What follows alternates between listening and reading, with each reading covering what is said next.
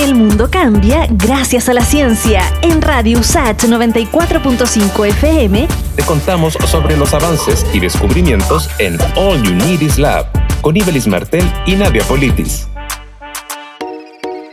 de cada cuatro adultos a nivel global no realiza suficiente actividad física según la Organización Mundial de la Salud. El director de la Escuela de Ciencias de la Actividad Física de la USAT, Cristian Cofré, entrega recomendaciones para combatir el sedentarismo durante la cuarentena. Aumentar nuestro gasto de energía bruscamente y eso significa pararnos, caminar de manera viva, sentarnos y pararnos de una silla, subir un escalón varias veces, hacer una actividad que nos demande unos 5 a 10 minutos de activación. Se sugiere realizar actividades cotidianas que aumenten la frecuencia cardíaca y respiratoria, pero que no requieran implementación especializada. Habilitar pasillos donde podamos caminar, caminar rápido de ida y volver lento. También podemos utilizar un, banco, un step, un cajón que tengamos en casa para subir y bajar el cajón. El magíster en Medicina y Ciencias del Deporte, Cristian Cofré, reitera que una actividad física permanente fortalece la salud cardiometabólica, el sistema musculoesquelético e incluso contribuye a la salud psicosocial social. E incluso hoy día en términos de pandemia entendemos que una función respiratoria, que tener un peso adecuado puede permitirnos enfrentar de mejor manera el coronavirus en caso de que nos contagiásemos. De esta forma, la cuarentena se podría volver una oportunidad para retomar la actividad física o partir de forma cuidadosa y progresiva con pequeños actos diarios.